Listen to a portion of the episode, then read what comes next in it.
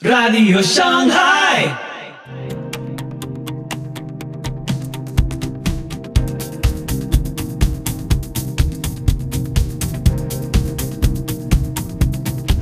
Muy buenos días, muy buenas tardes, muy buenas noches. Soy Pipo Biglione. Muy bienvenidos a Radio Shanghai. Este es el episodio 344 de la séptima temporada. Hoy, Construyendo al verdadero hombre con Edgar Pacheco. Parte final sobre la masculinidad. ¿Cómo se puede construir una verdadera masculinidad desde la perspectiva cristiana? Y cómo esta no solo es la única masculinidad que existe, pues su ancla está en Dios, quien la aprueba. Ahora también nos podés encontrar en YouTube y en Telegram. Te invito a escuchar este episodio atentamente. Entonces yo espero que esta última la disfruten.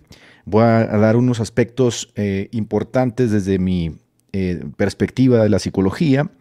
Eh, yo les he dicho en otras ocasiones, creo que he sido muy claro de que, ah, a ver, yo sé que hay muchos, mucho material actualmente cristiano, evangélico, que habla justamente de la masculinidad. Me he leído a lo mucho dos libros, les soy muy sincero, no me gustan, se los voy a decir así, no me gustan, eh, porque creo que juegan mucho con ese asunto, siguen jugando mucho con el asunto de la, no sé, sensibilidad, ¿no? O, la erotización del varón. El último libro que he estado leyendo, y, empecé a leer el libro de McDonald del, del, canon, pero siempre estoy leyendo como dos o tres libros, ¿no? Empecé otra vez a leer este que se llama La oración de la psicoterapia, que es como una perspectiva psicopastoral, en el asunto de la gestión de las emociones, los traumas, y es muy bueno, ¿no? Es muy bueno, lo estoy leyendo. Y a ver, eh, quiero dar un enfoque un tanto psicológico de la postura que estoy abordando y de la que voy a abordar para cerrar esta clase. Y yo creo que si ustedes quieren ir a ver desde el principio, pues van a darse cuenta que lleva, lleva como una... van concatenadas las clases, ¿no? Está una tras otra, una tras otra, con el fin de que lleguemos a esta última, que sería la forma de cómo, cómo construir realmente al hombre nosotros que somos cristianos. ¿Por qué? Porque, a ver, la verdad es que, vamos a ser muy sinceros, nosotros como cristianos, eh, luego vemos, por ejemplo, al Temash, o vemos, por ejemplo, a Andrew Tate, Jack Donovan, todos ellos, y decimos, yo quiero ser como ese. Entonces, eh, podemos decir realmente nosotros algo sin caer en el erotismo de la feminización, de la sensibilidad como cristianos, sin que tengamos que recurrir a los elementos que nos presentan justamente personajes o estereotipos del hombre barbárico como ellos? Creo que sí, creo que sí se puede hacer, siempre y cuando tengamos en cuenta algo que les voy a tratar aquí en, este, en, este último, en esta última clase. Y les recomiendo que la vean desde el principio, compártanla con sus hijos, les va, les va a servir. Este, tiene una perspectiva pastoral este, de mi trabajo como pastor, fui pastor casi 10 años, ¿no? Entonces, esta última también tiene una, un poco una pizca de psicología, eh, si bien no ejerzo como psicólogo, pues acabé, ¿no? Acabé mi licenciatura en psicología, gracias a Dios. Y creo que les va a abrir un panorama, como siempre les digo, ¿no? Amplio para que ustedes puedan después, pues no sé, eh, buscar información por su propia cuenta. Al final de cuentas, eh, yo voy a seguir mi vida, ¿no? Yo voy a tratar de seguir construyendo al hombre que quiero ser. Probablemente a muchos de ustedes nunca los voy a conocer en persona. Esa es la realidad. O sea, hay que, como les dije la vez pasada, hay que situarnos en la realidad. Probablemente con ustedes nunca voy a cruzar palabras o darles la mano, ¿no? Yo espero encontrarlos en el más allá.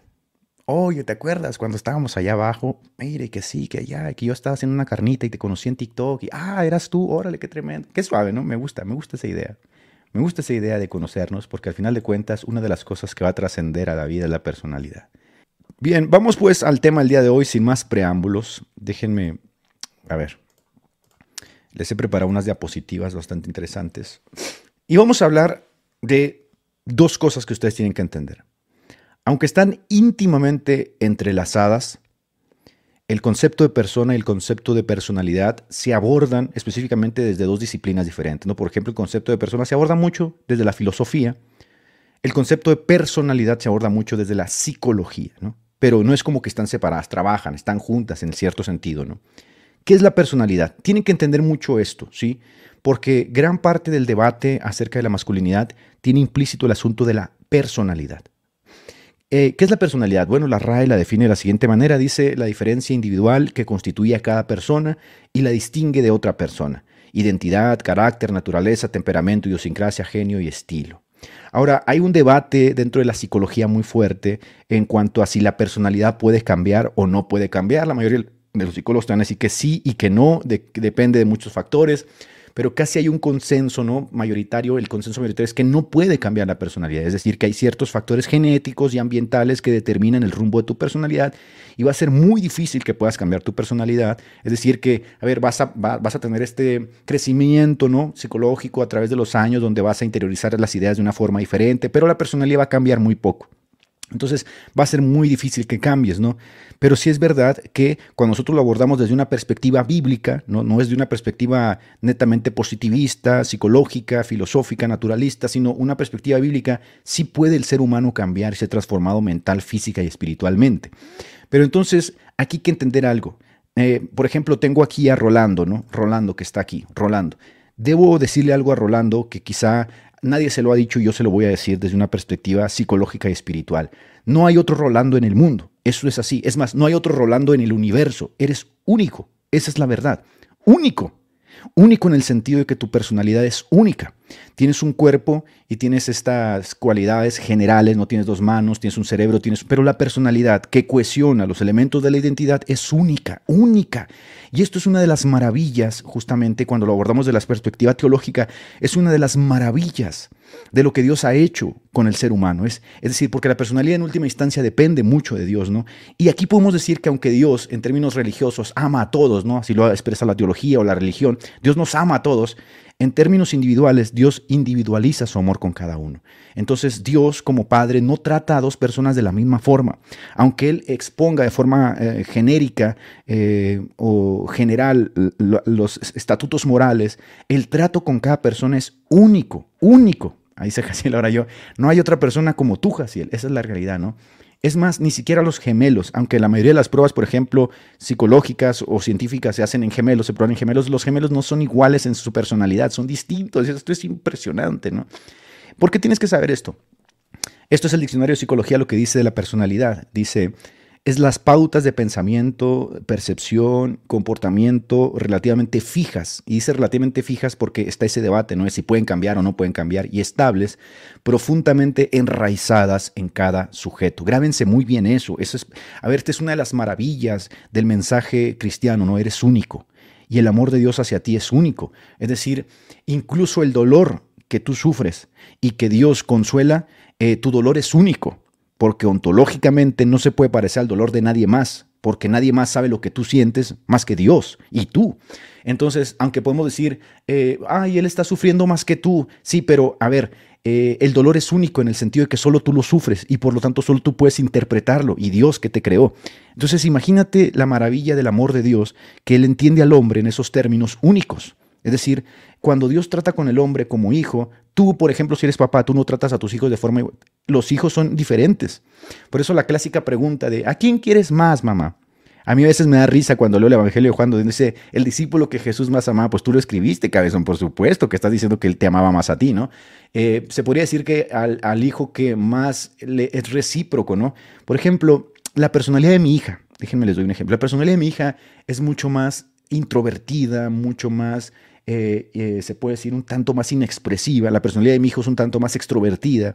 Yo a los dos les doy mucho cariño, besitos, eh, palabras bonitas, los abrazo y todo, pero sí es verdad que uno de ellos es más recíproco al amor, ¿no? Y, recibe más el amor y te pide más el amor.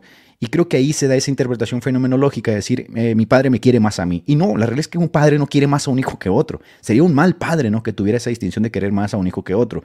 No sé si en la actualidad haya un padre que diga, sí, yo a este no lo quiero y quiero más a este. Eh, el, lazo, el lazo nunca se rompe el lado del papá, siempre se rompe el lado del hijo, ¿no? Ahí tienes al papá esperando al hijo pródigo que regrese. El lazo nunca se rompe el lado del padre. Puede ser el peor hijo del mundo y lo vas a seguir amando, ¿no? Entonces, este, este asunto de que eh, eh, los hijos, la pregunta que le haces papá, ¿a quién quieres más? Los quiero igual. Es real. Eso es así, ¿no? Pero aquí viene la distinción, ¿no? Aunque están enraizadas profundamente, el concepto de persona desarrollado más ampliamente por la filosofía, como les dije, mientras que el concepto de personalidad es desarrollado más extensamente por la psicología. Y yo voy a tratar ahorita este asunto desde un aspecto más psicológico que filosófico, ¿no? Es decir, vamos a meternos de lleno con el asunto de la psicología del hombre como tal.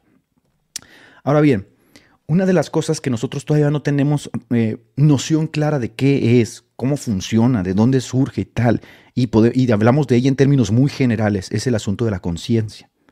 Así como el tiempo, la conciencia es uno de los grandes enigmas para el hombre, incluso para el cristiano, aunque podemos decir que la conciencia tiene su raíz en Dios, no sabemos a ciencia cierta qué es la conciencia, ¿no? Nosotros, por ejemplo, tenemos autoconciencia, nos autopercibimos, sabemos quiénes somos, dónde estamos, hacia dónde vamos y el mundo que nos rodea. Eso sería la conciencia, ¿no?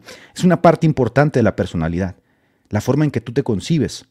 Por eso, eh, lo primero que te va a decir un psicólogo cuando trata contigo es que tengas un concepto real eh, de quién eres, porque hay gente que se odia, hay gente que se lastima, hay gente que no se perdona, hay gente que carga dolores, traumas, la percepción que tiene de él mismo es fatalista, es catastrófica, es terrible.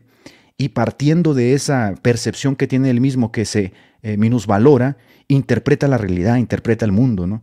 Entonces ahí tenemos los casos de gente que se suicida, gente que se hace daño, gente que no puede convivir con los demás, porque tiene una mala fijación con... Se me fue el... A ver. ¿Me escuchan? Se me fue el sonido aquí en los audífonos.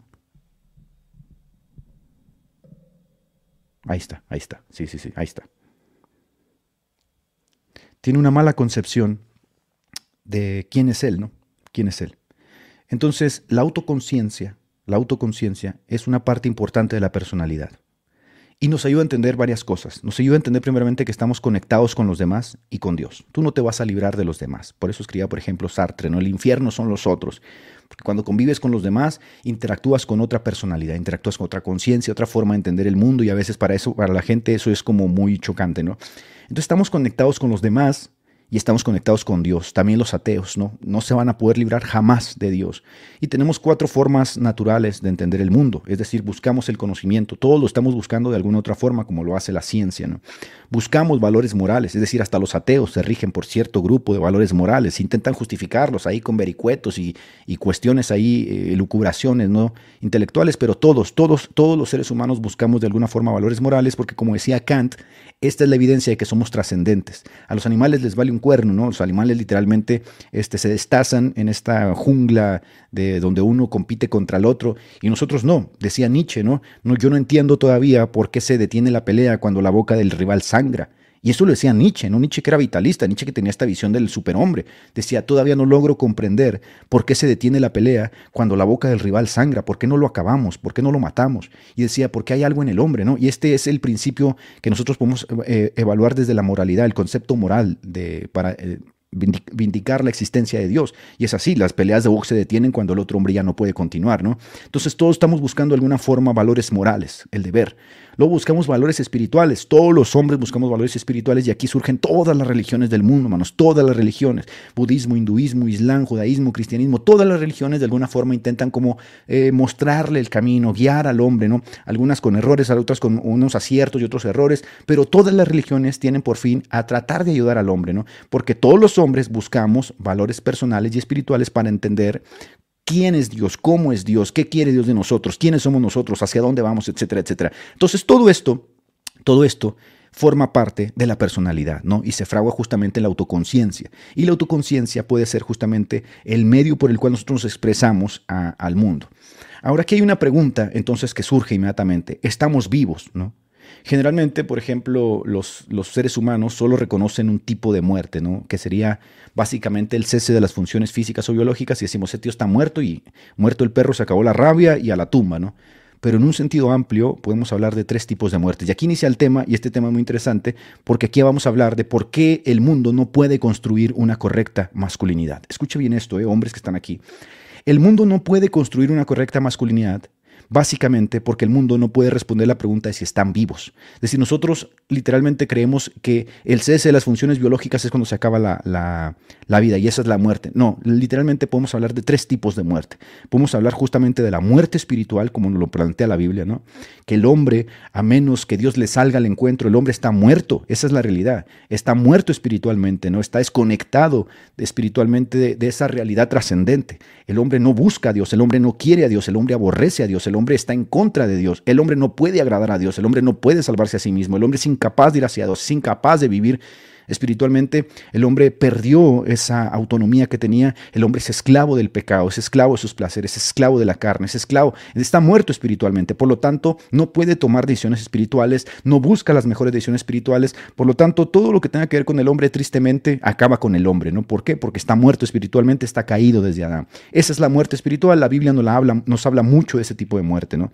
Después está la muerte cerebral, que se trata en el aspecto científico, que es que aunque el hombre mantenga sus funciones vitales, ¿no? Su organismo, eh, en su organismo, su personalidad, la parte que cohesiona su identidad ha muerto. Y si esto es irreparable, se puede hablar de una muerte cerebral. Este hombre puede durar 35 años en una cama, pero no está vivo, está, cerebral, su cerebro está muerto. La parte que cohesiona la identidad, la personalidad está muerta. Entonces se habla de muerte cerebral. Ese hombre ya no tiene, aunque tenga las funciones biológicas, ese hombre no tiene una personalidad ya. Y por lo tanto ya no se puede desenvolver en el mundo. Por lo tanto ya no interactúa en el mundo. Por lo tanto no existe en el mundo como tal, porque no hay una forma en que este esta personalidad se refleje en el mundo. Entonces, básicamente se le llama así vegetal. ¿Por qué? Porque se le asocia a los vegetales, ¿no? Está muerte, muerte. Está muerto literalmente. Y después tenemos la muerte física, que si este es el cese definitivo de las funciones físicas, mentales del cuerpo, y ahí en donde el cuerpo se muere, empieza su descomposición, se le entierra y se acabó. Esos tres tipos de muertes están este, interactuando constantemente con nosotros. Yo sé que eh, en la segunda se da un debate muy interesante porque aquí entra el tema de la eutanasia y entran temas que tienen que ver con la moral dentro del aspecto científico, ¿no? Con los científicos y qué hacemos entonces si un hombre ha perdido irreparablemente su capacidad de, vivir, ¿no? Porque su cerebro ha sido dañado, yo qué sé. Hay entonces un debate muy interesante que no vamos a abordar, pero literalmente se dice así, ¿no? Que tiene muerte cerebral. Que si lo desconectan, que si no lo desconectan, que si voy a esperar un milagro, que esto, que aquello. Bueno, eso queda a la gestión de la conciencia de las personas, porque es un tema bastante delicado, ¿no? Así que no lo vamos a tratar el día de hoy. Bien, después de haber dicho esto, que hay estos tres tipos de muertes, vamos a entrar a definirlas. La muerte espiritual ha traído, aparejado, la desarmonización en el hombre. El hombre es una unidad psicosomática y la muerte espiritual lo ha dejado inhabilitado, lo dejado obviamente desarmonizado. Sus necesidades son totalmente sensuales, como dice Judas, ¿no? Estos viven para la carne.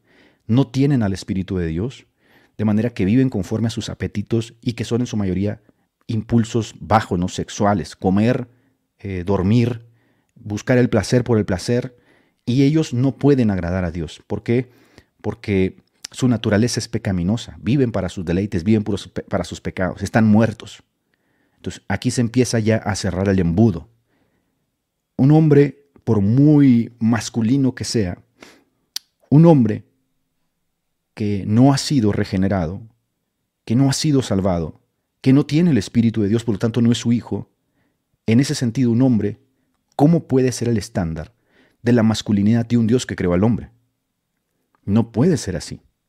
Y aquí entramos a un problema, porque tú escuchas hablar al Temach y el Temach te va a decir, mira, ser hombre es esto y esto y esto, pero ese hombre, ese hombre literalmente está muerto. Estás escuchando hablar a un muerto. Y por lo tanto ese hombre no agrada a Dios. Y si Dios creó al hombre y Dios estableció los estándares de la masculinidad y de la feminidad, ¿cómo es posible que un muerto que desagrada a Dios, que anda en la carne, que es sensual, que no tiene el espíritu, dictamine los estándares de lo que es masculino? No es posible. Por lo tanto, ese hombre no va a alcanzar el estándar ni lo va a poder terminar porque está en contra del propio Dios que lo estableció. Ahora, su mente, vamos a hablar de su mente, ¿no? Su mente, dice la Biblia, ha sido inhabilitada. Para él las cosas espirituales son locura, pero no hay una dimensión masculina si no hay una dimensión espiritual. Porque la masculina no son nada más los bíceps, lo masculino no es nada más el bíceps. Si bien pueden fraguar una filosofía de vida como el estoicismo, todavía espiritualmente está muerto. Por lo tanto, su mente está muerta también. Y la Biblia lo dice bien claro, ¿no? La Biblia lo dice. Las cosas espirituales a él le son locura. Si a él le hablas, por ejemplo, de una masculinidad cristiana, él te va a decir, pues que eso no. Y eso te lo van a decir todos los, masculinistas del mundo. Te lo dice Jack Donovan, te lo dice, por ejemplo, eh, Andrew Tate, te lo decía Rosh Hadesh, que el cristianismo feminiza al hombre porque su visión de la masculinidad no está aparejada a esta visión espiritual del propio Dios que creó el hombre. Y por eso se hacen satánicos, por eso se hacen gnósticos, por eso se hacen paganos. Esa es la realidad, ¿no? Porque su mente está inhabilitada. Su mente no busca las cosas de arriba, busca las cosas de abajo. Y para él son locura las cosas espirituales, ¿no? Su mente, como dice Romanos 1.28, está depravada. Fíjate los temas que tratan estos tíos, ¿no? Por ejemplo, escuchas a Jack Donovan, escuchas a Andrew Tate y escuchas al Temash y todo está relacionado, la masculinidad está relacionado al placer, al sexo, al tener carros, al déjela mi compa, al, eh, todas esas tonterías que justamente están asociadas en el estereotipo del hombre que está muerto. Porque el hombre que está muerto vive para sus placeres. Al final del día, todo el discurso se reduce a tengan sexo, consíganse una mujer, déjenla, compren un carro, vayan al gimnasio, pero ahí acaba todo. Entonces todo acaba en, las, en lo sensual, en lo físico. ¿Por qué? Porque ellos están haciendo un estándar desde su muerte. Desagradan a Dios a causa, dice la Biblia de Colosenses 1.21, de sus pensamientos. Estos pensamientos, por muy nobles que ayuden a los hombres, no le agradan a Dios, porque proceden de un hombre que aborrece a Dios. ¿Sí? Porque no son hijos de Dios. Entonces ellos no pueden ser el estándar del cristiano, menos de la masculinidad cristiana. Ellos están muertos en sus delitos, están muertos en sus pecados, su mente está inhabilitada, sus pensamientos aborrecen a Dios y de continuo son hacia el mal. Buscan el placer por el placer, buscan la satisfacción personal, no están buscando cumplir los mandamientos de Dios ni agradarlos y eso que Dios los creó. Y ellos le deben cuentas a Dios y aunque ellos se puedan regir por cierto reducto de valores morales como los ateos, ellos desagradan a Dios. Es decir, entonces ellos no pueden ser el estándar de la masculinidad. ¿Y qué dice la Biblia? Que ellos siguen la vanidad de sus propios pensamientos. Entonces aquí tenemos un problema porque estos personajes se están volviendo el estándar de la masculinidad debido a que el, cristianismo se ha feminizado. Y como el cristianismo se ha feminizado, voltean a ver, como decía eh, Theodore Roosevelt, ¿no? decía que ellos mantienen las cualidades barbáricas que son propias del hombre, pero las mantienen en ese lado de la muerte, no espiritual, del pecado, las mantienen allá. Y nosotros nos sentimos atraídos porque nuestro cristianismo se ha feminizado. Entonces la pregunta es, ¿se puede realmente construir un hombre? ¿Se puede construir una masculinidad desde la visión cristiana, desde un pensamiento cristiano? La respuesta es sí. Pero probablemente lo que te diga a continuación no te va a gustar. ¿Por qué? Porque toda esta cuestión de construir la masculinidad también está muy erotizada en la propia literatura cristiana. Y lo dijimos en los propios lives, ¿no? Escribes un libro de cómo ser masculino, pero lo escribes desde la perspectiva de Hilson. O lo escribes desde la perspectiva de, de Joel Austin. Entonces terminas haciendo un modelo supracapitalista del hombre que, de Jesús que parece Santo Claus, otro un Jesús que parece hippie, y ahí vamos, ¿no? Tratando de eh, hacerle contraste a esta visión caída del hombre barbárico que está muerto en sus delitos y sus pecados, que está depravado, que su mente está inhabilitada, que sus pensamientos son de continuo hacia el mal. Y decimos, quiero tomar eso. Uf, tranquilo. Está esta desarmonía, ahí tenemos a Andrew Tate, ¿no? que es un, es un estereotipo del masculinismo actual, musulmán, que aborrece también al cristianismo.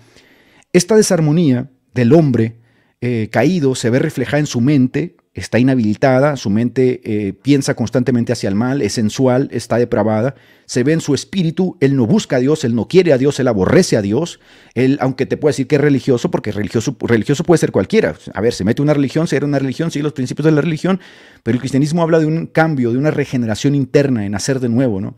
Y en su cuerpo. ¿Qué hace estas personas? Inmediatamente gimnasio, ¿no? Gimnasio porque eh, si bien podemos crecer, eh, a través de una filosofía, como le dije, estoica, una percepción, una cosmovisión, siempre terminan en lo mismo. El discurso es este, métete al gimnasio y que las mujeres te deseen.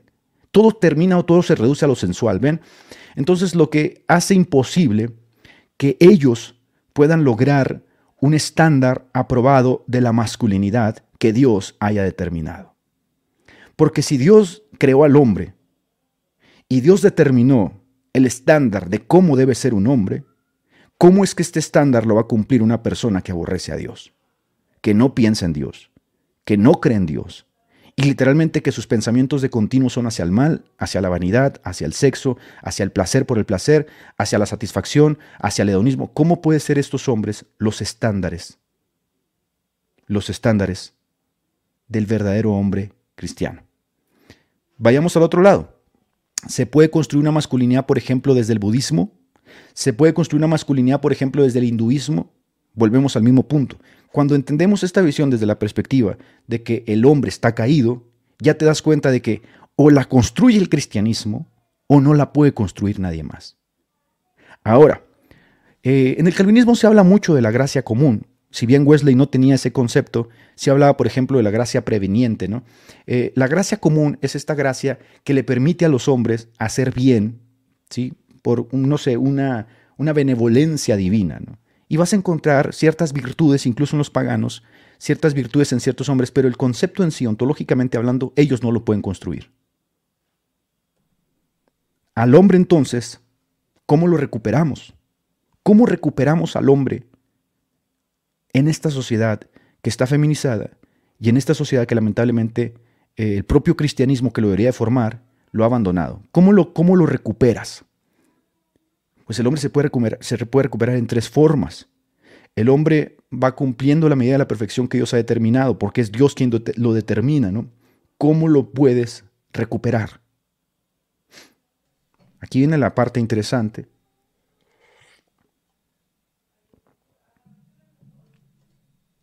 Y es la siguiente.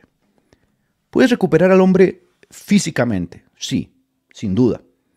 Una vez que abraza completamente la fe, se adueña de los principios que dimanan de las escrituras, este, echa raíces en su nueva visión de la vida, por supuesto que ahora su cuerpo armoniza, ¿no? Ya su cuerpo armoniza con sus ideales, es cristiano. Su cuerpo ahora es visto como un templo. ¿Se fijan cómo, cómo les dije la vez pasada, la masculinidad se va amortiguando con ciertos principios? Ya mi cuerpo no es simplemente un escaparate de narcisismo o de vanidad. Mi cuerpo es un templo, ¿no? Entonces yo preservo mi cuerpo en idoneidad a mi nueva cosmovisión. Sí, voy a recuperar mi cuerpo. Y aquí, por supuesto, está el pachoncito, ¿no? Está el cristiano gordito, está el cristiano obeso, está el cristiano sedentario que dice, a ver, yo soy cristiano, soy fiel a mis principios, yo voy a recuperar mi cuerpo, porque mi cuerpo es un templo. Y ahí, ahí sí, se recupera físicamente al cuerpo, ¿no? El hombre se conecta, armoniza, porque es una unidad psicosomática, armoniza con su cuerpo, se mete al gimnasio y se pone bien tronchado. Ahora, ¿cuál es la diferencia entre él y otro hombre? La diferencia es el principio el principio. Porque mientras otro hombre lo va a hacer, básicamente para que las chicas lo deseen, etc., básicamente este hombre está diciendo yo estoy amortiguando eh, mi, masculinidad con los ideales bíblicos. Y entonces mi cuerpo es un templo y lo preserva, ¿no? Eh, no destruye su cuerpo, lo cuida, como dice Pablo, lo sustenta, no le hace daño, porque el cuerpo es el vehículo por el cual se expresa en el mundo físico, requiere cuidar su cuerpo, por lo tanto lo recupera recupera su cuerpo para la gloria de Dios. Señor, mira, por 20 años destruí mi cuerpo porque era un torpe, porque estaba muerto, porque mi mente estaba embotada, pero recupera su cuerpo, lo recupera para la gloria de Dios. Empieza a alimentar bien, va al gimnasio, este, empieza a recuperar su cuerpo, hace cambios que físicamente, estamos hablando solamente de lo físico, hace cambios que físicamente este, están asociados a su nueva cosmovisión. Esta es una forma física de recuperar el cuerpo para la gloria de Dios. Y esto está muy asociado con el cristianismo musculoso, ¿no? Pues, a ver, se metían a equipos de fútbol, se metían a equipos de fútbol americano, de voleibol, porque se mantenían en esta faceta de atletismo, ¿no? Cuerpo sano, porque era para la gloria de Dios. Entonces se recupera el cuerpo. Después se recupera espiritualmente. Ya no es un hombre que está muerto, ha cobrado conciencia de su realidad espiritual y por lo tanto desea, como dice Pablo, como niño recién nacido, la leche pura de la palabra. ¿Y qué es lo que hace una persona que ha nacido nuevo? Lo primero que quiere hacer es conectarse nuevamente con su padre, ¿no? Esa relación que estaba perdida, que no existía, él cobra conciencia. Hay un Dios. Tengo un padre que me cuida, que me protege, que me ama. Y entonces él tiene la necesidad de ir a su, a su padre, ¿no? Y, y, espiritualmente hay un crecimiento. Entonces, fijan, ya hay una armonía, se empieza el hombre a recuperar, hay una armonía, hay un nexo entre su cuerpo, su espíritu. Entonces, ¿qué pasa? Que empieza a crecer en gracia, empieza a crecer en favor delante de Dios, ¿no? Empieza a agradar a Dios porque empieza a andar en los caminos del Señor, va cumpliendo sus mandamientos, va obedeciéndolo, va ofreciéndose como un sacrificio santo. Pero viene la parte más interesante, la mente, el intelecto. Si bien nosotros podemos renovar nuestro pensamiento para comprender la voluntad divina, derribando las viejas concepciones que teníamos, los argumentos, la altivez que se alza contra, contra los principios divinos en nuestra mente, pensando en lo puro, en lo justo, en lo, amable, en todo lo bueno, en todo lo que es de buen hombre, perseverando en la mente de Cristo. Con todo esta es la parte más difícil, porque esta es la parte que termina moldeando al hombre occidental, el pensamiento. Entonces puede ser una persona que espiritualmente ora, puede ser una persona que espiritualmente tiene una vida rica espiritualmente, eh, físicamente, pero la mente la mente, el pensamiento, lo tiene dominado alguien más. Y aquí, hermanos, aquí es donde se pudre todo. Porque literalmente yo he conocido buenos cristianos con una vida exquisita de oración, de ayuno, eh, de buenas obras, eh, atléticos, pero en la mente, el dominio de la mente lo tenía Satanás. Entonces sus ideales siempre estaban extrayéndose de todas partes, de todas partes, menos de el, nexo que deberían de tener con la cosmovisión que ellos habían abrazado. Y entonces en esta nueva vida, al hombre Dios lo empieza a impulsar al estándar de la correcta masculinidad, no tomando de ejemplo a los carnales, a los profanos, sino el estándar divino. Fíjense lo que dice Pablo aquí. Vístanse del nuevo hombre. Y fíjense lo que dice aquí, que fue creado según qué. Entonces, ¿dónde está el principio de la masculinidad? Según la voluntad de Dios, en la justicia y en la santidad verdadera. Entonces, el concepto correcto de hombre y de masculinidad dimana directamente de Dios. Pero aquí entramos al concepto de personalidad. Personalidad.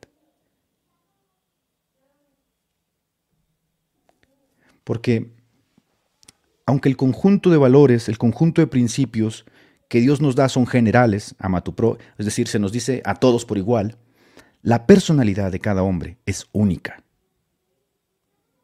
Por lo que la forma en que cada hombre se construye a sí mismo y manifiesta estos principios es única. Y esto obviamente nos da una de las más grandes riquezas vívidas de la creación, ¿no? Porque cada hombre es único. Y aquí tenemos la desarmonía de la construcción del hombre cristiano. Porque por acá tengo un hombre que es muy atlético, está en el gimnasio, pero su vida espiritual es pésima. Y por acá tengo un hombre sumamente abocado a las escrituras, pero su vida física es terrible. Y por acá tengo un hombre que es muy, muy santo, en un pentecostal, pero ese hombre desprecia lo físico y desprecia también el intelecto, ¿no? La letra mata y el, y el gimnasio es del diablo. Entonces la forma en que cada uno se va construyendo es única. Aunque los principios son generales, la forma es única. Y aquí tengo que decir algo muy, muy importante. Eh, estos principios, estos principios que estoy hablando, ¿no? cómo ir construyendo la personalidad, requieren muchísimo de la sujeción, de la sujeción a Dios, porque al final de cuentas el hombre cristiano no es guiado más que por el Espíritu Santo. Y entonces se requiere una afinidad espiritual para saber de qué forma crecer. Entonces aquí hablamos mucho de que el, concepto de masculinidad en el mundo está muy asociado al gimnasio, ¿no? O, al hombre fuerte, barbárico. El concepto de masculinidad en el cristianismo occidental, de las democracias occidentales del siglo XXI, está muy feminizado. Entonces, el hombre que se va construyendo sobre la marcha se va dando cuenta de algo. A ver, es bien difícil. ¿Se dan cuenta de algo? Es bien difícil. Porque, por ejemplo, eh, a mí me gusta mucho leer, me gusta leer la palabra, la conozco, oro, ayuno, me gusta ayunar.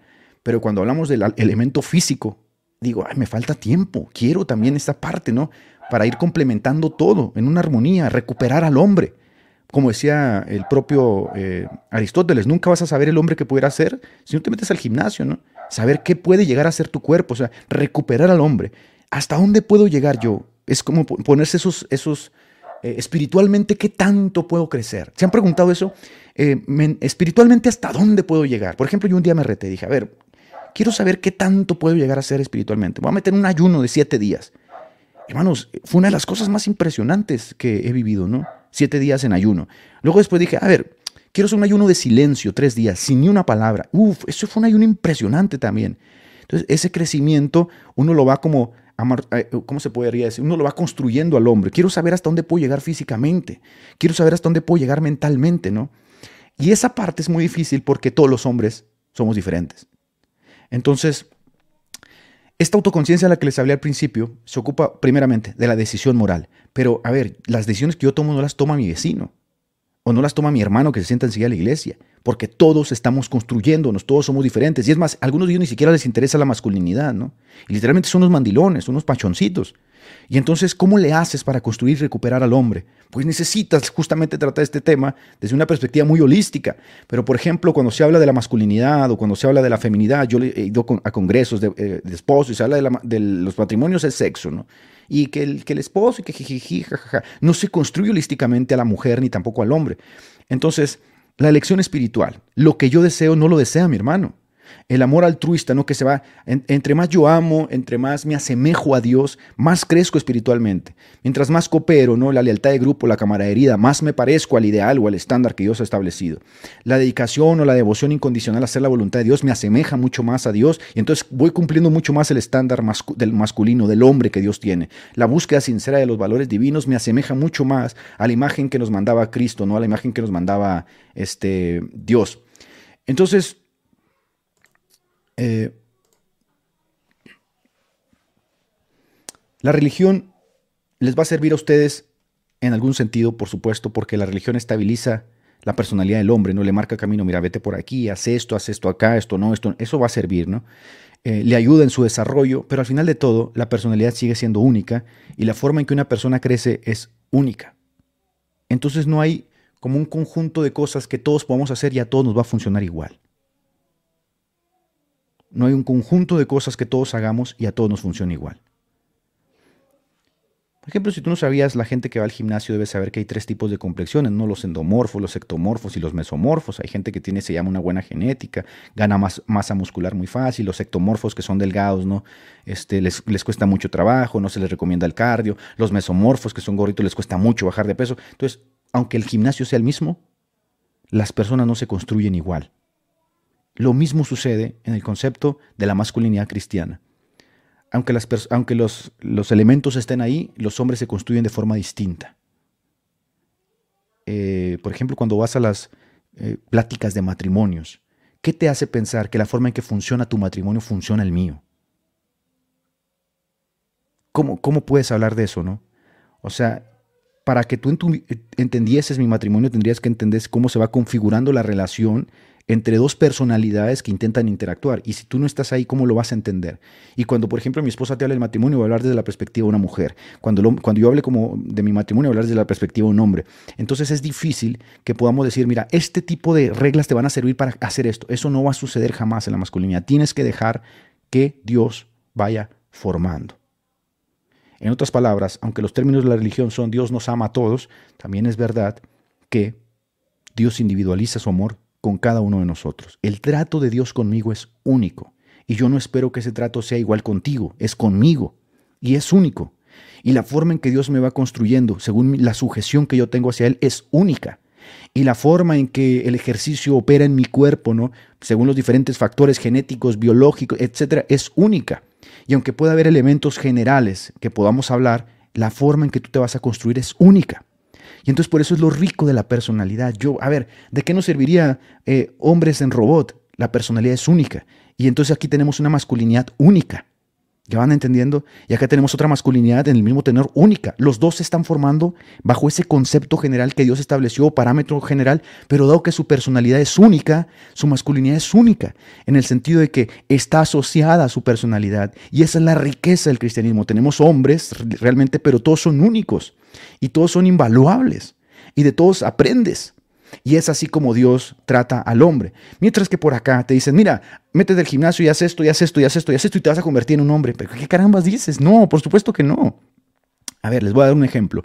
Yo, por ejemplo, creo, y lo he platicado con Carrillo, ¿no? Yo le digo, ¿sabes qué, Carrillo? Llego a la concepción de que un hombre no se hace totalmente hombre hasta que es papá.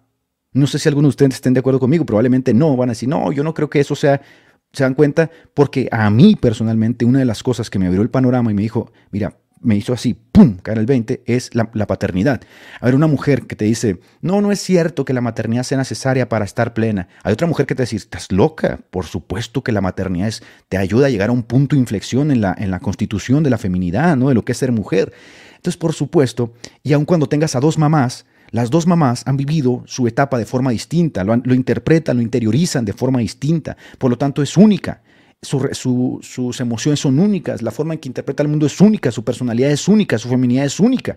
Y aunque generalmente pueda tener relación con la feminidad de otra mujer, es única. Entonces, cuando yo veo, por ejemplo, el asunto de libros cristianos que dicen, mira, si tú quieres ser un buen cristiano, tienes que hacer esto, un buen, un buen, eh, un hombre, un, un, sí, recuperar la masculinidad cristiana, tienes que hacer esto y esto y esto y esto, pero que te hace pensar que todas las cosas van a funcionar igual en todos los hombres. Entonces, vamos a ver, por ejemplo, unas, unas extracciones ¿no? de la personalidad de Jesús desde la Biblia, de forma general de lo que la Biblia nos ofrece este personaje, desde una perspectiva psicológica, ¿qué podemos decir de Jesucristo? Y van a darse cuenta de algo muy interesante. ¿no? Por ejemplo, si yo fuera una persona que no tengo la intención de ser cristiano, pero tengo la intención de extraer desde una perspectiva psicológica eh, cómo era la personalidad de Jesús, puedo encontrar lo siguiente. Mira, voy a encontrar que el propio Jesús tiene un desarrollo en su personalidad. Es decir, él mismo va creciendo. Es niño y por lo tanto cuando es niño, se actúa como niño, muy probablemente jugaba, ¿no? Eh, va, va, a ser adolescente, ¿sí? Su cuerpo va a tener cambios, su mente va a tener cambios, va a llegar a la edad adulta. Entonces, en él mismo, si yo extraigo de la Biblia lo que estoy encontrando, encuentro un desarrollo. Y entonces encontramos el caso de una persona estable, equilibrada, pero lo más importante, una persona que está completamente convencida de la relación que tiene con lo que él llama su padre, hasta el punto que literalmente él es dirigido por esta voluntad divina de su padre. ¿Qué tenemos aquí? Tenemos una persona que tiene una concepción religiosa muy alta, muy elevada, que probablemente no van a entender los demás. Pero a pesar de que los demás no lo entienden, eso no hace un cambio en la personalidad de Jesús. Si ustedes quieren, váyanse también. Tenemos una persona segura, tenemos una persona equilibrada con foro interno y estable. ¿Sí? Llegar a ese grado no cualquiera lo logra, ¿no? Hay personas, por ejemplo, hoy invitamos a Jorge Carrillo y dijimos, ven, te invitamos al, chat, Apoloco va a retar a, a, Santiago a debatir. No, no, es que a mí, a mí este no me gusta, es, ¿por qué? Porque no me quiero involucrar. Entonces la personalidad se va formando, ¿se dan cuenta? De, de él se nos muestra, por ejemplo, que aún sus enemigos no dejaron jamás de respetarlo. Y esto es así. Pero su presencia resulta que en la Biblia no es la de un tirano. Entonces, ¿qué respetaban de él? Parece ser que cuando tú extraes la personalidad de Jesús, la gente eh, no quería traicionar a esta persona, ¿no? había algo en él, en esta personalidad, algo afable, algo agradable, algo incluso hasta tierno quizá, que le resultaba a las personas contraintuitivo, ¿no? Por ejemplo, no quiero hacerle daño, me hace sentir mal hacerle daño. Y tenemos por acá otro ejemplo de personalidades tiránicas que someten a las personas a causa del poder, ¿no? A causa de, no sé, de la fuerza. Pero acá no, acá tenemos una personalidad que incluso sus enemigos interpretan y dicen, a ver, es que no sé, ningún hombre había hablado como él, ¿no? O sea, hay algo en él sería muy difícil, ¿no? Pues, ¿quién le ha hecho un psicoanálisis a Jesús? Hay algo en él que literalmente parece ser un equilibrio que el hombre no está acostumbrado a tratar. Y como no está acostumbrado a tratarlo, cuando lo encuentra en un hombre, le sorprende mucho, ¿no? Ahora, encontramos, por ejemplo, que Jesús está sobrecargado de entusiasmo, es verdad. Te alabo, Padre, de repente dice del cielo y de la tierra mientras va caminando, pero esta, esta sobrecarga de entusiasmo no lo vuelve un fanático. Él no era un fanático, ¿sí? Por ejemplo, tenemos el, el clásico estereotipo del pentecostal, que en todos lados quiere hablar lenguas y en todos lados quiere saltar y todo eso, se podría decir que hay una diferencia entre lo que es fe y la forma en que la fe interactúa con el hombre o interactúas con, la fe con Dios y con las personas a lo que es el fanático, ¿no? que lleva al extremo su fe sin temor a irrespetar a los demás o sin temor de incluso verse torpe. ¿no? En Jesús no encuentras esto. En Jesús encuentras una personalidad muy aplomada que no es fanático. Esa es la realidad. ¿no? Después lo encuentras emocionalmente activo, es decir, no es una persona que se pudiera decir que sea introvertida. Jesús llora, Jesús se ríe, ¿no? Jesús disfruta la vida, Jesús come, Jesús camina, Jesús enseña. Entonces, para nada es una persona antisocial, ¿no? O una persona introvertida. Es una persona que realmente emocionalmente está estable, puede convivir, puede hablar, puede llorar, puede gestionar correctamente sus emociones, pero no es frívolo. ¿Se dan cuenta cómo el equilibrio siempre está ahí? Jesús no es frívolo.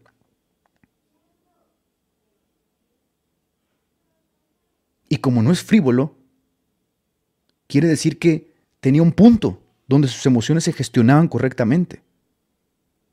No es maleducado. Tiene un perfecto control, una perfecta gestión de sus emociones. Llega, un, por ejemplo, hay un, hay un momento donde te, estás bromeando y te vuelves frívolo. Jesús era sin duda imaginativo, ¿no? La imaginación, el pensamiento abstracto forma parte del hombre, ¿no? Pero siempre fue práctico, es decir, no era el clásico monje en la celda que se enreda en sus elucubraciones teológicas. Jesús era un hombre teológico, sin duda, pero no era un hombre de celda, no era un hombre de, estar escribiendo, es más, ni siquiera escribió, era un hombre de la gente. Y eso te habla mucho de cómo él gestiona su personalidad, ¿no? Se, se desenvuelve con la gente. Por ejemplo, a mí me cuesta trabajo desenvolverme con la gente, mi personalidad es mucho más introvertida, ¿no? Otra cosa que encuentras con Jesús es que no le teme enfrentarse a las realidades de la vida. Y tú dices, no, pues claro que sí, pues era Dios. A ver, yo te recuerdo que Él se despojó voluntariamente y caminó entre nosotros como hombre y sufrió como, nosotros y padeció como nosotros. Y la única razón por la cual Jesús, podemos decir justamente, que tenía esta, esta visión tan, tan dulce de la vida, es por lo que te dije al principio, ¿no? Es decir, porque su, personalidad era estable y tenía una confianza en su relación con su padre que tú lo extraes de las escrituras. A ver, pero ¿cómo lograba esto, no? ¿Cómo logró esto? Alguna vez en el, en el seminario hablamos del tema de la autoconciencia. ¿Cuándo cobra conciencia Jesús de su ministerio? Y este es un tema que se debatió mucho, por ejemplo, en los primeros siglos, ¿no? Y es un tema riquísimo porque habla de una faceta de Jesús que nosotros todavía tratamos de investigar, de en qué momento Jesús cobra conciencia. Por ejemplo, lo ves en el, en el templo y lo ves diciendo en los negocios de mi padre me es necesario estar. Parece ser que ya ahí en, en el templo él ya tiene claro quién es, ¿no? Por ejemplo, yo no sé si ustedes se han pueto a pensar esto. ¿Cuál es el recuerdo más antiguo que tienen? Y te vas a ir, por ejemplo, a los cinco años, seis años. Más atrás no te vas a ir. Y es muy poco probable que recuerdes el momento en el que cobraste conciencia, en el que despiertas, ¿no? Como que te activan. ¿En qué momento pasó eso con Jesús? De, él decía realmente yo soy el Mesías. Entonces él se, se, enfrenta francamente a las realidades de la vida, pero él nunca fue torpe. ¿Ves? Es otra cuestión muy interesante. Porque un hombre torpe, otros hombres no le respetan. Jesús no era torpe, pero tampoco era prosaico, ¿no? No es, el clásico hombre que jugando con los demás se da, se da a irrespetar. ¿Cómo logró eso? Jesús era valiente sin duda. Un hombre que no es valiente no va a llegar a la cruz, pero no era precipitado. Tenía templanza, ¿no? Era prudente, pero no era cobarde. De hecho, parece ser que en esta visión que tenemos de él en el Apocalipsis, él repudia a los cobardes, ¿no? Y eso te habla mucho de cuál es la masculinidad o la personalidad que él prefiere. Él, no le gustan los tibios, los vomita, dice su boca. Él aborrece a los cobardes, ¿no? Dice, no heredarán, tendrán su parte en el lago de fuego los cobardes, ¿no? Los que no son capaces de ir más allá por razones de que dice mi esposa, mi esposo, mis familia, mis amigos. Él no fue así. Y creo que lo demuestra mucho, ¿no? Cuando los trae de las escrituras, cuando él literalmente le pone un alto a su madre, a sus hermanos, y todavía... Eh, y todavía en la cruz lo encontramos, lo encontramos gestionando su hogar, ¿no? Como, como hijo mayor. Sus hermanos se habían ido, no creían en él. Literalmente para los judíos la ley se sobreponía a la propia familia, es decir, para los hermanos incluso yo creo deben de haber celebrado que lo iban a matar o que lo mataron, ¿no? Porque no creían en él, esa es la realidad. Incluso sus discípulos más cercanos, que llegó a llamar amigos, huyeron. Y lo vemos con mucha templanza y aplomo todavía ahí en la cruz gestionando su hogar, ¿no? Es una cuestión doméstica, una nimiedad doméstica. Juan, cuida de mi mamá. Entonces eso te habla mucho de la personalidad que él logró. Una unificación, ¿no? En, en todas las partes de su personalidad. Lo logró, porque a ver, otra vez, no abraces la idea de los herejes que piensan que Jesús era una apariencia, que Jesús era Dios y, y este, en el sentido de que él, ¿cómo podría decirlo? Para no caer en una herejía, porque el tema está denso, en el sentido de que él estaba eh, fingiendo ser hombre, pues, que él fingía ser hombre. No, no, él no fingió ser hombre, él fue hombre, él se hizo hombre, él caminó como hombre, él creció como hombre, él vivió como hombre, él pensó como hombre. Entonces, ¿cómo desarrolló esa unificación? Nada más hay una respuesta. Él unificó perfectamente todo lo que Dios pedía del hombre. Él lo cumple. Por eso cuando tú lees, por ejemplo, a Ah, la nueva perspectiva de Pablo usan mucho este lenguaje, ¿no? Este lenguaje que intenta desasociarse un poquito del Cristo místico, del Cristo metafísico, y te dicen, a ver, al final de cuentas Jesús era un judío. Y había promesas para el pueblo judío que el pueblo judío no cumplió y este hombre viene y las cumple. Y por eso Dios dice, este hombre, este personaje, más que Elías, más que Moisés, este es el que agrada a mi alma, ¿no? En él se complace mi alma. En él tengo contentamiento, él lo logra. Entonces, y Jesús viene y dice, tú puedes lograr esto. Y te volteas a ver a ti mismo y dices, no, ¿cómo carambas? Si tú puedes lograr esto también. Yo he venido a enseñarles cómo ustedes pueden lograr esto. Y aparte de eso, les envío mi Espíritu Santo para que ustedes puedan caminar a la altura de la que yo caminé, ¿no? Con mi Padre. Y pueden, pueden desarrollar esta aptitud y pueden crecer. Y... Entonces aquí tenemos, por supuesto, esta faceta de Jesús que es formidable. ¿no? Él era comprensivo, pero no era sentimentaloide. O sea, no, no lo vas a mover con chantajes. ¿Te has dado cuenta de eso? Y yo no sé si tuviste la película de Interestelar. Hay un robotcito ahí en Interestelar, ¿no? Que cuando lo programan, lo programan con el 98%, algo así, para que diga la verdad solamente hasta el 98%. Y cuando le preguntan por qué, le dicen porque los seres humanos son emocionales. Y decir la verdad al 100% lastima a los seres emocionales, ¿no? Y a mí me impactó mucho eso, porque nosotros por eso, los seres humanos usamos mucho el chantaje. Chantajeamos las emociones para lograr lo que queremos. Y por ejemplo, hay un momento donde llega a la casa de Marta y María y María intenta hacer eso, ¿no? Eh, maestro, dile a, Marta, ¿no? Porque mira, y él no se deja mangonear, como decimos acá, ¿no? No se deja hacer eso. Entonces era comprensivo, sí, pero no lo ibas a chantajear de ninguna forma. ¿Puedes lograr eso? Es difícil en el ser humano lograr eso porque, a ver, si no cedes, a veces se te echas de pleito a tu esposa, ¿no? Porque estamos muy acostumbrados. Entonces les digo, construir la personalidad conforme a un parámetro bíblico, construir al hombre, construir a la mujer, miren, estoy seguro que es muy doloroso, es más doloroso que ir al gimnasio. Entonces no ibas a chantajearlo. Era singular porque era único. Pero aquí viene otra parte muy interesante. La singularidad de Jesús no era excéntrica, es decir, su singularidad no derivaba de alguna locura juvenil, es decir, él no, él no se hizo viral, pues, él no se hizo viral por sus locuras. Así como un youtuber que se mete un condón por la nariz se hace viral, ¿no? Y entonces se hace singular porque él lo hizo y es el único. Jesús no era así. Su singularidad era única a causa de su personalidad.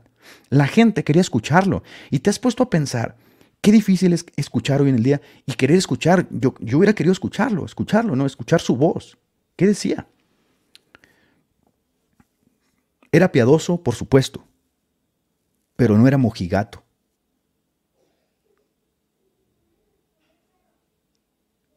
A mí me sorprende mucho ese pasaje de la Biblia porque me muestra mucho la gestión que Jesús tenía de sus emociones.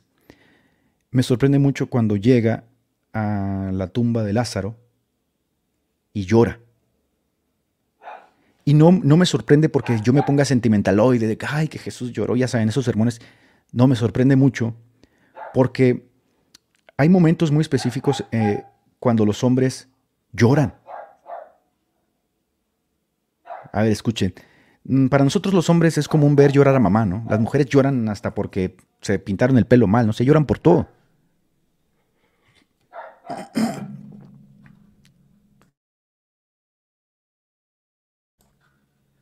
Pero cuando tú escuchas llorar a papá en la casa, sabes que la cosa anda mal. Porque cuando ya un hombre llora, es que la cosa está, está difícil, ¿no? Justamente por el aplomo que el hombre tiene de llevar la carga, ¿no? Llevar la milla, de interiorizar, de sacar el pecho, de sacar adelante.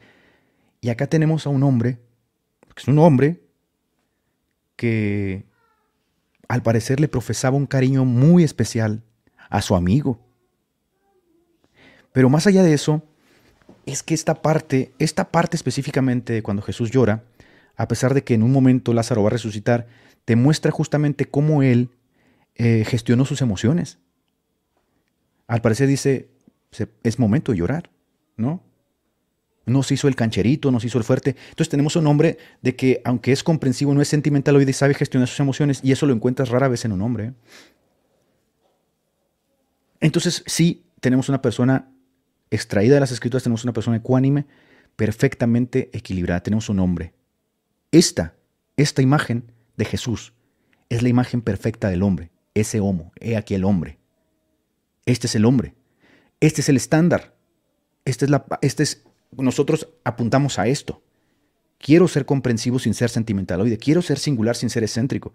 Quiero ser este piadoso sin caer en la mojigatería. Quiero estar equilibrado. Quiero tener foro interno. Quiero ser emocionalmente activo sin ser frívolo. Quiero tener control de mis emociones. Quiero ser imaginativo pero práctico, ¿no? Quiero que mi vida religiosa no sea una de monje en una celda. Eh, no quiero ser torpe ni prosaico. Quiero ser valiente pero sin ser precipitado, temerario. Quiero ser prudente pero no cobarde. Entonces empiezas a ver el equilibrio y te das cuenta que el hombre no puede construirse solo. Ni con la ayuda de Edgar Pacheco, ni con la ayuda de Andrew Tate, ni con la, menos con la ayuda de Andrew Tate. El cristiano no puede construirse solo en su nueva vida. El hombre se construye en lo físico, mental y espiritual con la ayuda de Dios. Dios le guía, Dios le apoya, Dios le sostiene, Dios le equilibra. Pero aquí obviamente necesitas, y yo creo que esto nos va a llevar, porque si la personalidad trasciende, hermanos, yo creo que esto nos va a llevar toda la eternidad, ¿no? seguir creciendo, seguir aprendiendo, porque a diferencia de Jesucristo a diferencia de, mm, de su creación, Él la trasciende, Él trasciende a la creación. Entonces parece ser que eh, Él es más misericordioso de lo que nosotros podemos llegar a ser, ¿no? Entonces sí, él, él te está ayudando a construirte. Él te está ayudando a construirte. Y entonces cuando estudias, ¿no? La figura de Jesús en las Escrituras y anhela seguirle, aunque Pablo dice, si a Jesús lo conocimos según la carne, ya no lo conocemos así, dice Pablo, ¿no? Trascendiendo todavía al Jesús humano, lo trasciende Pablo y lo trasciende en aras de presentar al Jesús que salva, que sana, que santifica, que justifica, que glorifica. Cuando tú ves la personalidad que logró Jesús, ¿no? En este desarrollo, en este tránsito aquí en la tierra, te das cuenta de cómo hubieran sido los hombres sin la caída, ¿no? Ve la perfección de la persona, o sea, ve al hombre. Vamos, y aquí usamos mucho la especulación y la imaginación. ¿Cómo hubiera tratado Jesús contigo si hubiera sido uno de los doce, uno de los doce apóstoles? ¿Cómo te hubiera gestionado? ¿Te imaginas?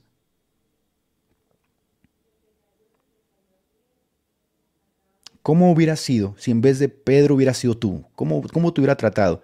Porque tú eres único. Y tú que te conoces a ti mismo, porque yo no te conozco, solamente tú te conoces a ti mismo, ¿cómo hubiera sido? ¿Cómo te lo imaginas? Esa es la parte interesante porque así es como está tratando Jesús contigo. No necesitas verlo, no necesitas tocarlo, lo que hemos visto yo de esto les compartimos para que también su gozo sea cumplido, ¿no? Es decir, tú lo puedes tocar y ver y pues está liderando, te está, ayudando, te está... ¿Cómo, cómo, hubiera sido? Yo me imagino a veces, y ya voy a empezar a cerrar porque ya me metí una hora y media, yo imagino a veces que yo le hubiera, lo hubiera atiborrado de dudas, ¿no? De preguntas. O quizá no. Soy una persona que pregunta, que le gusta conocer. Eh, quizá hubiera pertenecido al, grupo final de sus doce, ¿no? Es decir, Aquí sí entra mucho la parte personal de la relación que uno tiene con Dios y cómo Él individualiza su amor con nosotros. Y eh, yo quiero construir la mejor, de mejor forma mi masculinidad, Señor. Quiero de verdad ser, parecerme a ti, ¿no? Y necesito tu ayuda, necesito que tu Espíritu Santo me ayude, me libere, me enseñe, me ilumine. Pero yo creo de verdad, Señor, que si tú me concedes 70 años, los 30 que me quedan no van a, eh, no van a haber ni para el arranque te van a servir. No te van a servir ni para el arranque. Estoy lleno de, estoy lleno de heridas, estoy lleno de cansancios, estoy lleno de traumas, estoy lleno de dolores. Entonces, no sé, me vas a hablar y me vas a soltar llorando, ¿no? Porque muy probablemente, aunque me sacaste del mundo y del pecado y de la vileza, todavía no sé gestionar mis emociones, ¿no?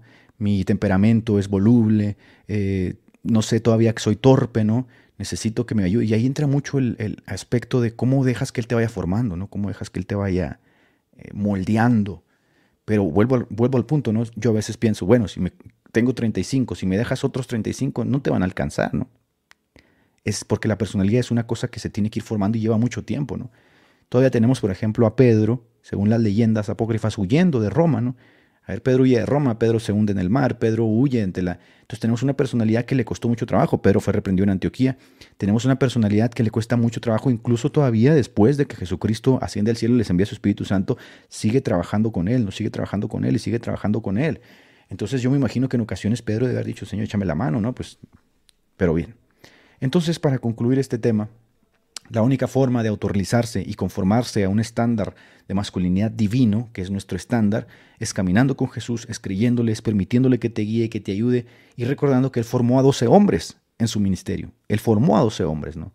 Y después de que se fue, Él no los dejó huérfanos, siguió ayudándoles, siguió guiándoles. Entonces, la asunción de Cristo es más presencia de Cristo en la tierra, con nosotros, ayudándonos, guiándonos, etc. Así que construyan la mejor construyan la mejor masculinidad, construyan la mejor faceta de ustedes mismos. Va a ser única.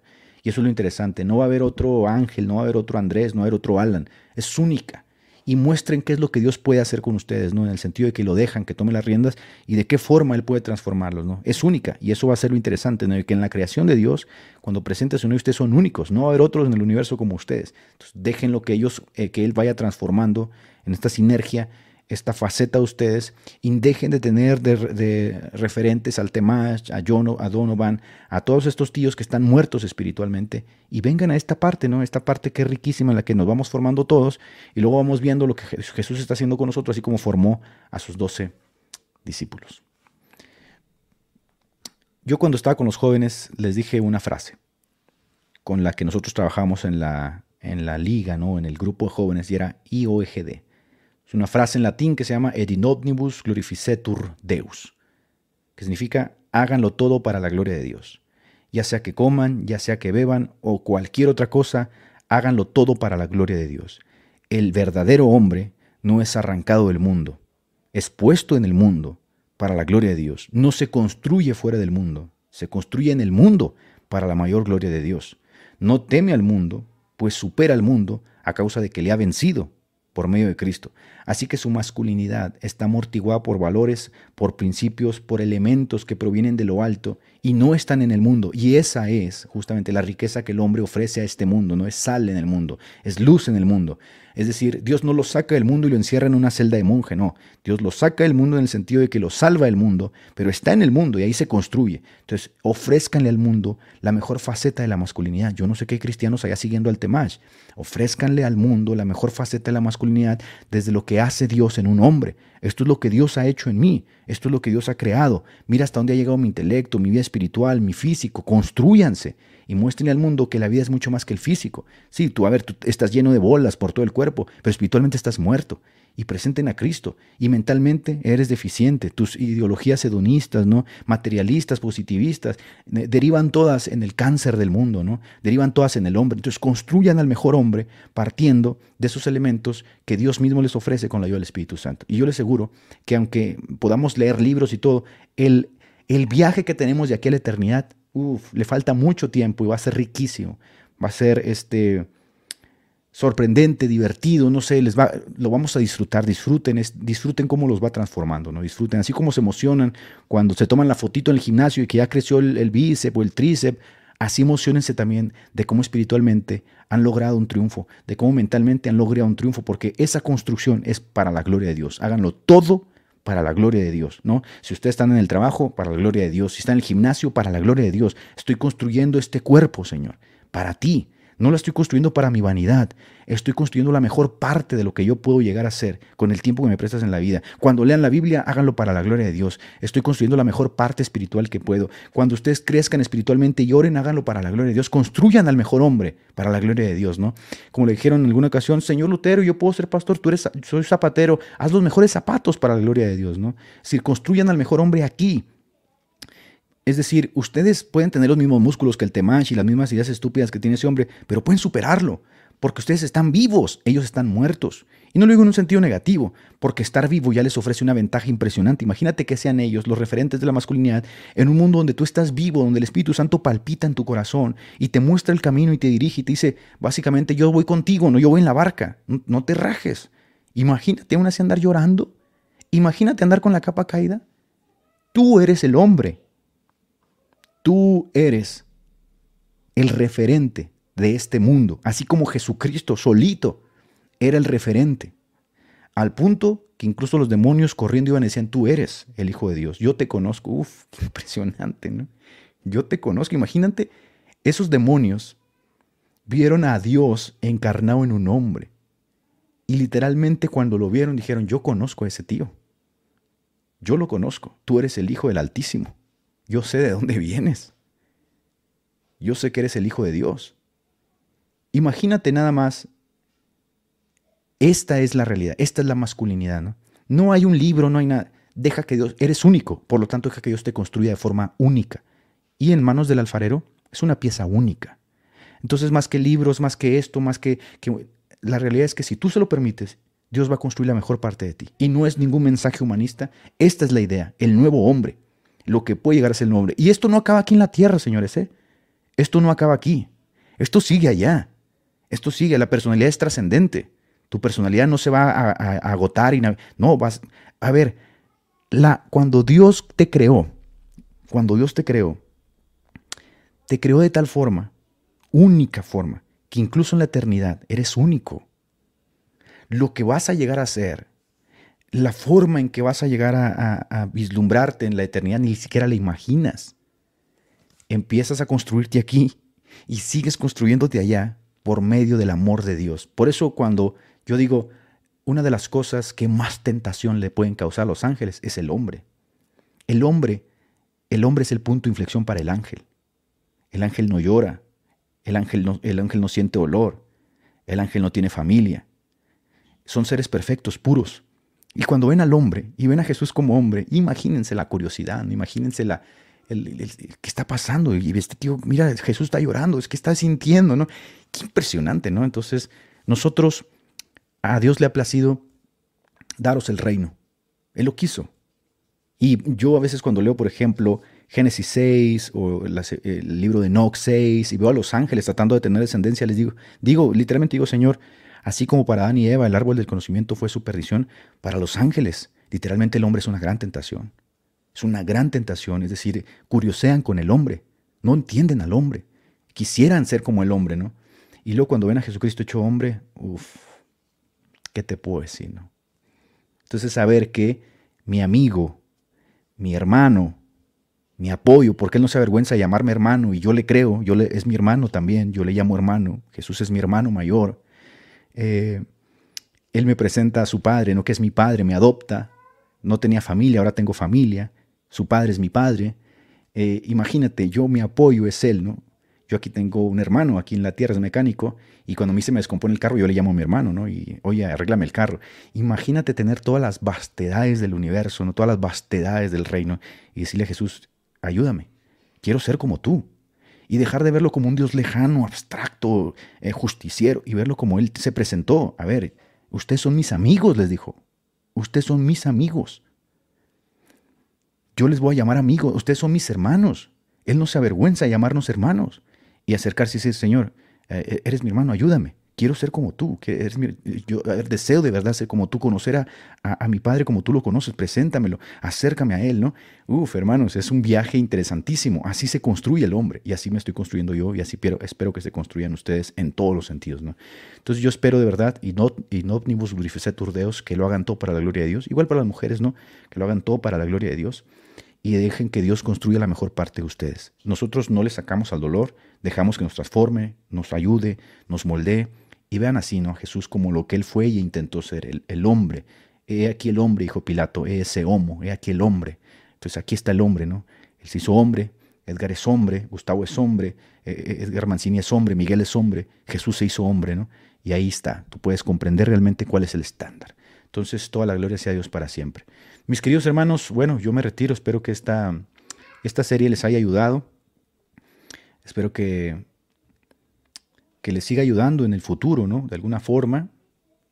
Y de alguna forma, si mi testimonio o lo que les compartió les ha ayudado, pues este, me siento agradecido, ¿no? Me siento, me siento bendecido por ello. Pero compártanlo también para que pónganselo a sus hijos, a sus adolescentes, creo que les va a llegar. No estoy hablando un lenguaje tampoco tan técnico, este, creo que les puede ayudar. Veanlo en familia, vean la en familia y les deseo lo mejor, ¿no? Entonces, primeramente Dios, yo les mando un abrazo fuerte, mucho cariño eh, les amo en el amor de Cristo, les aprecio bastante. Gracias por haber formado esta linda comunidad. Así concluimos el programa de hoy. Recordá que podés seguirnos en Facebook e Instagram, dejanos tus comentarios y si te gusta, compartir.